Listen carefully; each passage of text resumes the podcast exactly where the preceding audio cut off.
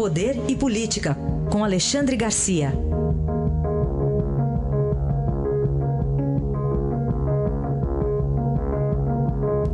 Alexandre, bom dia. Bom dia, Raíssa. Bom dia, Carolina. Bom dia. Vamos recorrer a você, Alexandre, uma aulinha básica aí primeiro. Como é que se começa uma crise? Como é que se começa uma crise?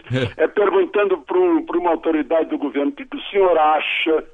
O, aí pergunta para outra, o senhor não acha que? Aí pergunta para a terceira, o senhor também não acha que? Aí junta todos esses achismos e, e vamos ter aí um, um, um início de fato. Né? A gente faz o fato, né? fato aconteceu, mas a gente dá uma ajudada no fato, o fato cresce, a gente chama esse fato de crise, e aí a crise está feita. Né?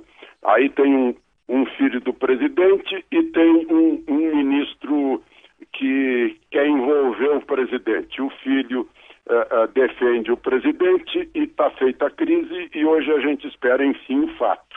Né?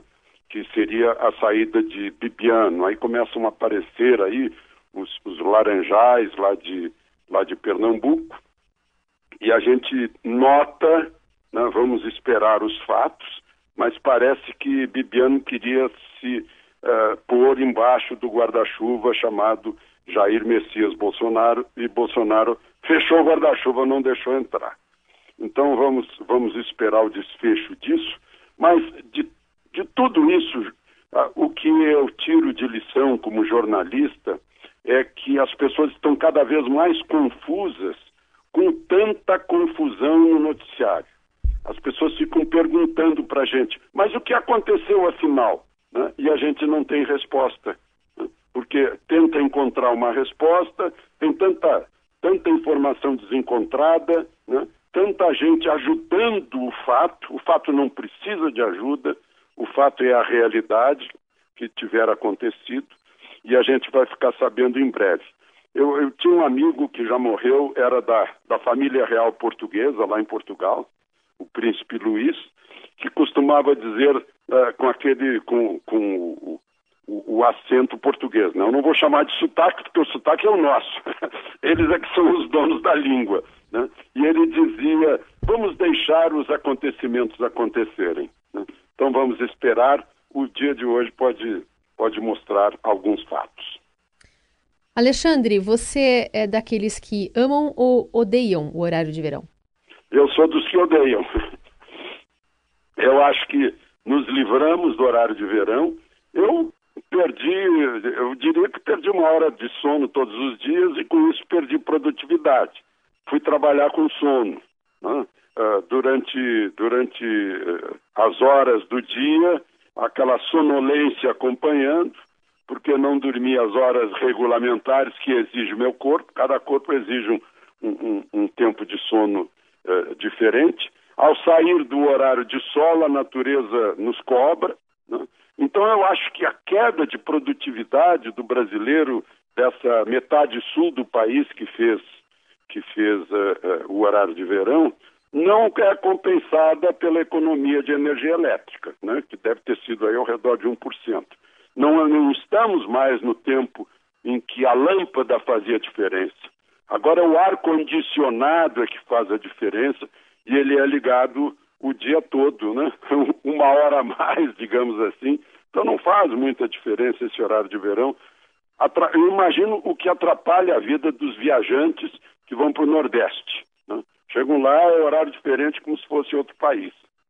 E, e, tudo bem o horário diferente no, no sentido leste-oeste, claro, né? a Terra gira e por isso os horários são diferentes no Acre e no Rio de Janeiro. Agora, norte e sul, eu acho meio exagerado. Eu gostaria que não voltasse esse horário de verão. Falando em hora, Alexandre, há uma hora o ministro da Educação, Ricardo Vélez, tuitou o seguinte: Amo o Brasil e o nosso povo de forma incondicional desde a minha chegada aqui em 1979, especialmente desde a minha naturalização como brasileiro em 1997. A entrevista à revista Veja colocou palavras minhas fora de contexto. Peço desculpas a quem tiver se sentido ofendido. O que, que você diz desse pedido aí dele? Eu fico preocupado porque agora eu também vou ter que pedir desculpa, né? Porque eu fico comentando com os meus amigos, puxa, eu estava em Punta del Este, tive que abrir a mala na hora do, de, de, ir embora do hotel. Eles me pediram desculpa, mas disseram que os brasileiros costumam levar até abajur, luminária, roupa de cama, toalha?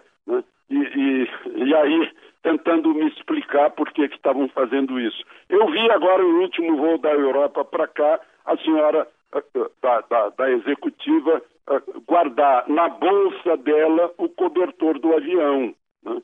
Ah, eu vi lá em Berlim o velhinho alemão indignado com o brasileiro que atravessava, que tentava atravessar fora da faixa, ele com o guarda-chuva botou o brasileiro no lugar dele.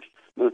Eu vi, eu vi em Milão barulhentos dentro de um restaurante que estava silencioso até que entraram uh, brasileiros. Né?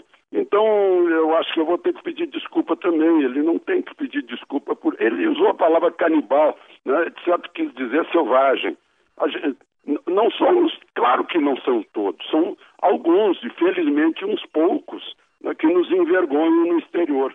Eu acho que é, é o momento de a gente aproveitar para chamar atenção. Ele ofendeu sim aqueles que nos ofendem se comportando mal, representando mal o Brasil. Né? É bom que se saiba que todo brasileiro que vai para o exterior, que vai para Buenos Aires e fica gritando argentino, porco e coisas semelhantes como eu ouvi, eu estou falando em coisas que eu ouvi e vi, eu não estou falando em coisas que eu, alguém me contou. Né? Eu estou apenas dando meu testemunho. Acho que eu não devo pedir desculpas para esse tipo de gente que, que nos, nos, deixa mal no exterior. Mas, enfim, o, o, ministro, por ter nascido na Colômbia, foi chamado de alienígena uh, por, por esse advogado, que certamente ou não viaja ou faz parte dessa turma da algazarra uh, em, em país civilizado. Né?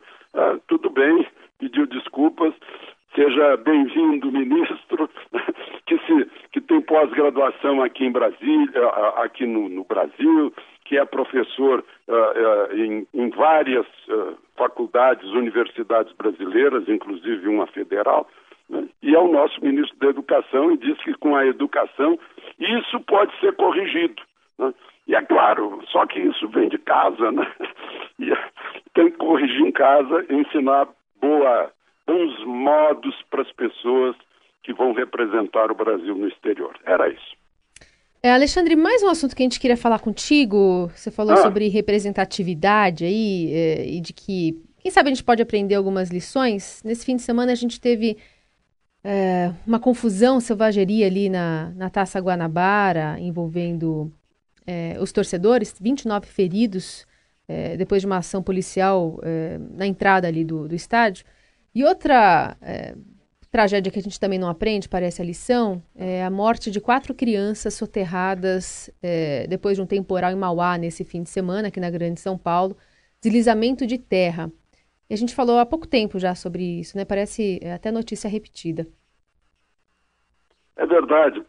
Quatro crianças, eu lembro que foi um, um bebê de 11 meses, Uh, depois de crianças de 4 anos, 8 anos, 11 anos, as duas mães sobreviveram. Eu fico pensando o, o, o, drama dessas mães, a tragédia na vida dessas duas mães. Mas é o poder municipal, né?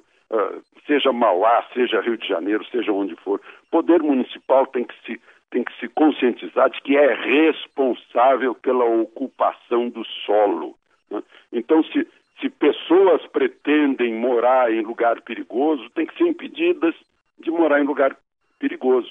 E encostas que estão aí uh, em perigo de cair têm que ser contidas. Né? Eu vejo, por exemplo, meus amigos do, da Barra da Tijuca reclamando que não podem, não puderam se encontrar com, com, com o grupo de amigos que sempre se encontra em Copacabana, porque a Niemeyer está fechada, por isso, por aquilo. Gente, se fosse num, num, num, país que tivesse um pouco de atenção à sua população, a Niemeyer estaria aberta no mesmo dia, reaberta ou no dia seguinte. Aqui leva dez dias para acontecer isso. Né? Ah, lá, no, lá no Maracanã, eu, eu, eu conheço por alto só a, a confusão, né? mas também é falta, falta de previsão, falta de administração. Nós perdemos esse, uh, esse conceito de disciplina, organização, uh, prevenção. E aí tá, o país virou uma, uma bagunça em que todos sofrem e acham que uh, são felizes. Aí está, análise de Alexandre Garcia, que amanhã volta aqui ao Jornal Eldorado. Obrigado e até amanhã, Alexandre. Até amanhã.